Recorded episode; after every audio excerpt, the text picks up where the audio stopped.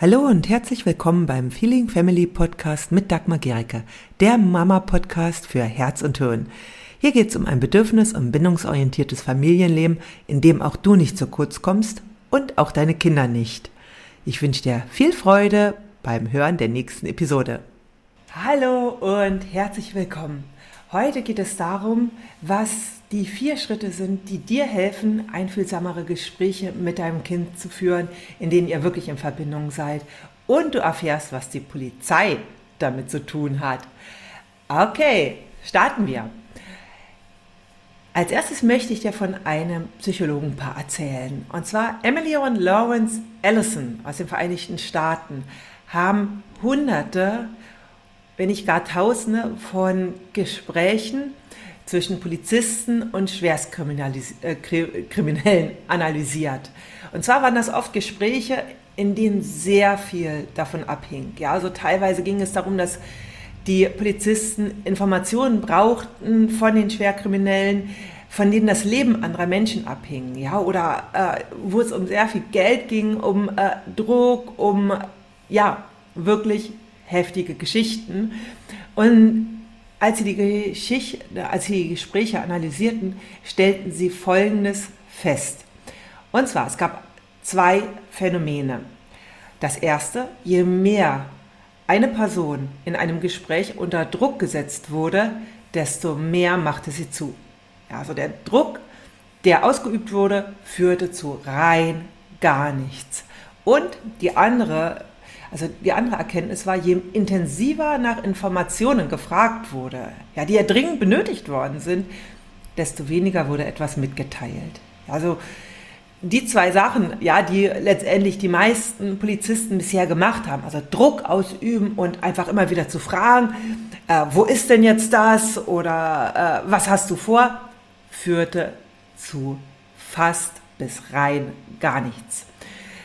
Und das, die andere Erkenntnis war, ließen die Polizisten der Person eine Wahl, wann und was sie sagte, und gab man ihr die Autonomie darüber zurück, ja, über das Gespräch, und bauten die Polizisten eine Beziehung auf, dann begannen die Kriminellen zu kooperieren. Erst dann bekamen die Polizisten überhaupt Informationen. Und das, nachdem also sie Emily und Lawrence Allison diese Gespräche analysierten und herausfanden, was funktionierte denn überhaupt und was, wo scheiterten die Polizisten regelmäßig in ihren Gesprächen, fingen sie an, dem Polizisten beizubringen, auf Druck und Zwang zu verzichten und vor allem sich nicht von ihrem Ego steuern zu lassen. Ja, also das war nämlich etwas, was einfach regelmäßig dazu führte, dass Gespräche scheiterten wenn die Polizisten sich eben ja, von ihrem Ego gesteuert wurden, ja, von dem, hey, ich kann das, ich bin gut und ich weiß, was richtig ist und was falsch ist. Und wenn sie stattdessen begannen zu verstehen und sich zu verbinden. Und das war wirklich die Erkenntnis aus vielen, vielen Jahrzehnten. Nur dann, wenn die Polizisten begannen, auch die Schwerkriminellen zu verstehen und sich mit ihnen zu verbinden, dann waren die Kriminellen bereit, etwas preiszugeben. Und viele, viele Menschen, also unglaublich viele Menschen konnte durch diesen neuen Weg, durch dieses Wissen gerettet werden. Und es gab sogar einen Polizisten, der hat sich nach der Schule, also nicht nur einer, sondern mehrere, aber einer eben der ersten, der hat sich nach der Schulung bei Ihnen dafür bedankt, dass er nicht nur ein besserer Interviewer geworden ist, also im äh, Gespräch mit Kriminellen, sondern auch ein besserer Mensch, ein besserer Vater und ein besserer Partner geworden ist. Denn letztendlich, egal ob jemand kriminell ist oder nicht, er ist ein Mensch und hat dieselben Bedürfnisse wie alle Menschen und dieselben Gefühle. Und auch die Psychologen die genau diese Arbeit eben gemacht haben, hat, die haben bestätigt, wie sehr ihnen eben ihre Arbeit geholfen hat, vor allem auch mit ihrem eigenen Kind respektvoller zu leben. Sie haben dann ihre Arbeit eben wirklich auch auf ihr Kind übertragen, denn auch Kinder haben Gefühle, Bedürfnisse und wollen gesehen und gehört werden und verstanden werden. Und gleichzeitig ist natürlich all das nicht so leicht umzusetzen, weil ja unser Ego auch dazwischen furcht, ja, und auch unsere Glaubenssätze, ja. Wie schnell passiert es, dass wir einfach, wenn unser Kind uns etwas erzählt, schon überzeugt sind davon zu wissen, was richtig für unser Kind ist und äh, was wir ihm jetzt äh, sagen oder vielleicht wollen wir unbedingt was von unser Kind wissen und forschen immer nach oder sagen, warum hast du das denn jetzt getan, ja? Und was da ganz wichtig ist, um unsere Glaubenssätze da loszulassen und um ein Stück weit mehr in das Verständnis zu kommen, ist so dieser, dieses Mantra, ja, dieser, äh, diese Erkenntnis. Verstehen heißt nicht einverstanden sein. Und das ist auch etwas ganz Wichtiges gewesen eben für die Polizisten. Nur weil sie bereit sind oder weil sie versuchen, die Kriminellen zu verstehen, heißt es nicht, dass sie mit deren Handlung einverstanden sind. Das sind zwei völlig verschiedene Dinge. Und oft vermischen wir das. Ja, wir denken, wenn wir bereit sind zu verstehen, dass wir dann auch so ja, signalisieren, dass wir einverstanden sind. Und das ist nicht so. Ja, es heißt einfach lediglich jetzt, dass ich bereit bin, mich auf die Welt eines anderen Menschen einzulassen. Auch wenn es wirklich schwer ist für mich, auch wenn es mir fremd erscheint. Und jetzt hier im Falle unseres Kindes, dass wir bereit sind, uns auf die Welt unseres Kindes einzulassen. Und die Welt unseres Kindes ist vielleicht eine ganz andere Welt, als es die Welt war, als wir selbst Kinder waren. Ja, also unserem Kind hilft es wenig, wenn wir zum Beispiel äh, sagen, ja, wir hatten früher nur einmal in der Woche gab es Biene Maya und weiß ich was alles wir waren viel mehr draußen. Wenn ein Kind gerade völlig fasziniert ist von bestimmten Videospielen, dann hilft das seinem Kind überhaupt nicht weiter. Und es wird jetzt auch nicht sagen, oh ja, ich gehe sofort raus. Ja, jetzt geht es wieder um das Verstehen. Ja.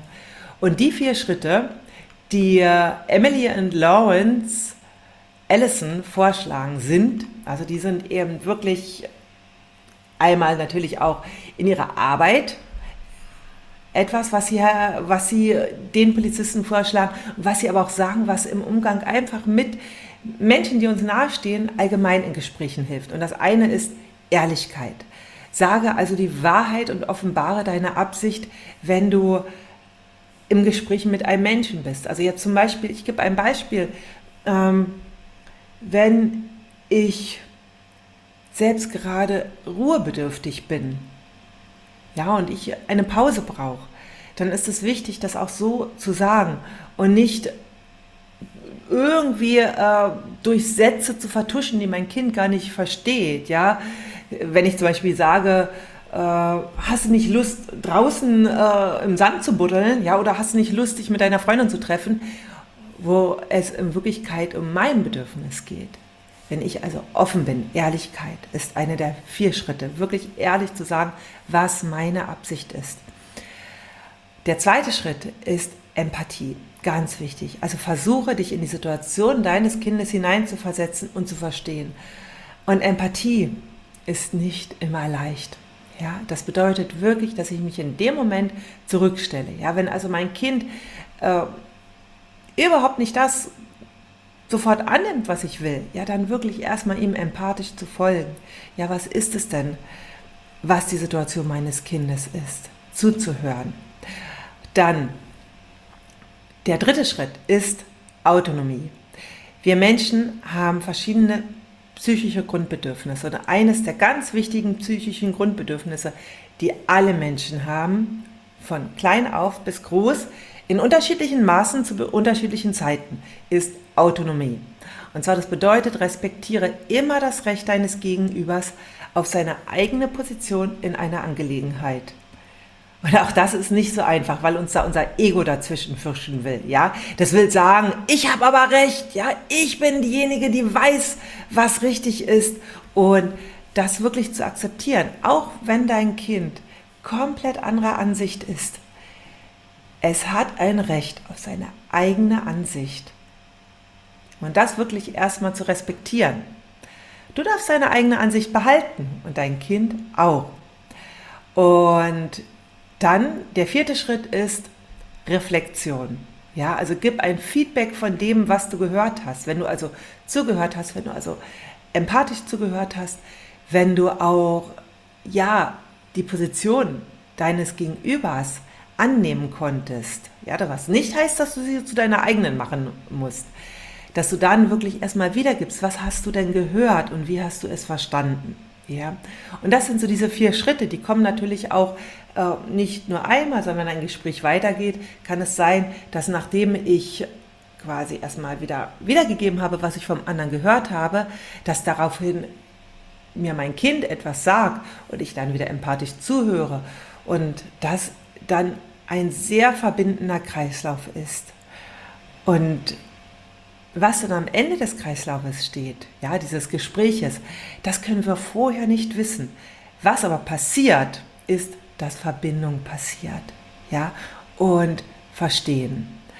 Und diese vier Schritte, die eben Allison und Lawrence Allison, Allison, äh Quatsch, Emily und Lawrence Allison vorschlagen, das sind die spiegeln auch die vier, die, also meine Grundhaltung im Zusammensein mit Kindern wieder. Also das ist so das, was mir wichtig ist und woran ich mich genau wie du übe. Ja, so ist also nicht so, dass auch mir das immer leicht fällt, aber mir das in Erinnerung zu rufen. Ja, wenn meine Kinder mit etwas, etwas ankommen, wo erstmal da ein Widerstand in mir ist, dann wirklich auch immer wieder zu äh, mir zu sagen, wie wichtig Empathie ist, wie wichtig auch es ist, die Autonomie des anderen zu respektieren und wie wichtig das ist, immer wieder in die Reflexion zu gehen. Genau, denn wie wir kommunizieren, entscheidet, wie wir einander begegnen und wie auch eine Begegnung verläuft. Ja, ob wir danach total frustriert sind und äh, ja, desillusioniert oder ob das eine Chance zur Verbindung ist. Und was ganz wichtig ist, es bedeutet nicht, dass wir da gleich eine Lösung finden, ja, oder dass sich alles in Wohlgefallen auflöst, wenn es ein Problem gibt. Das Entscheidende ist erstmal, ist eine Verbindung entstanden, ja, und gibt es ein Verstehen, ja. Und wenn das da ist, dann kann das Stück für Stück wachsen. Genau, wenn du Lust hast auf mehr dazu, zu diesem Thema, also überhaupt zu diesem Thema, wie können wir auch Verbindung schaffen, wie können wir einander begegnen, dann äh, melde dich am besten für die äh, E-Mail-Serie Mehr Frieden in der Familie an. Da kannst du für 0 Euro starten, also die kostet dich keinen Cent. Und ich werde das hier drunter verlinken, wie du dich dafür anmelden kannst. Und wenn du richtig intensiver einsteigen willst, dann äh, schau dir mal den Feeling Family Club an.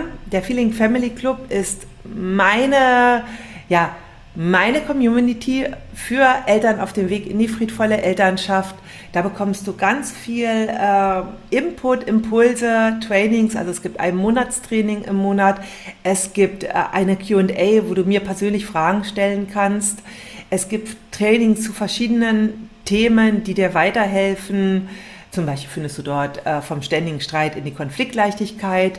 Und Du findest auch eine wunderbare, warme Community. Also es gibt ein Facebook-unabhängiges Forum, wo du dich mit anderen austauschen kannst, wo es einen Monatsfokus gibt. Also, weil es ist so wichtig, wenn wir uns weiterentwickeln wollen, dass wir einen Fokus haben und das Forum und die Challenge hilft dir dabei. Ja, das ist ein spezieller Fokus für jeden Monat. Und gerade jetzt ist der Feeling Family Club geöffnet, also du kannst hineinkommen und du kannst übrigens auch monatlich kündigen. Also du, wenn du die monatliche Mitgliedschaft gewählt hast, also du kannst auch jährlich dabei sein, also ein äh, Jahresbeitrag und dann zahlst du nur für zehn Monate. Und du kannst aber bei der monatlichen Mitgliedschaft monatlich kündigen. Also das ist wirklich ganz, ganz flexibel. Und ich freue mich total, wenn du dazu kommst. Gerade sind die Türen offen. Falls du das jetzt hörst oder siehst, wenn die Türen schon wieder geschlossen sind, weil ich schließe sie dann auch wieder, damit wir alle einander wieder kennenlernen können. Das ist also eine erwachsene Community. Dann trag dich einfach in die Warteliste ein oder schick mir eine E-Mail, sodass du informiert wirst, wenn ja, die Türen wieder auf sind. Ja, also du kannst mir eine E-Mail unter dagmar at feelingfamily.com schicken. Gut. Und ich wünsche dir einen wunderbaren Tag und ja, bis zum nächsten Mal. Tschüss. Wenn dir diese Episode gefallen hat, dann hinterlasse gerne eine Rezension bei iTunes oder Spotify und abonniere diesen Kanal. Für mehr Infos gehe einfach noch auf die Show Notes, denn da findest du ganz, ganz spannende Links, die dir weiterhelfen. Tschüss, bis zum nächsten Mal.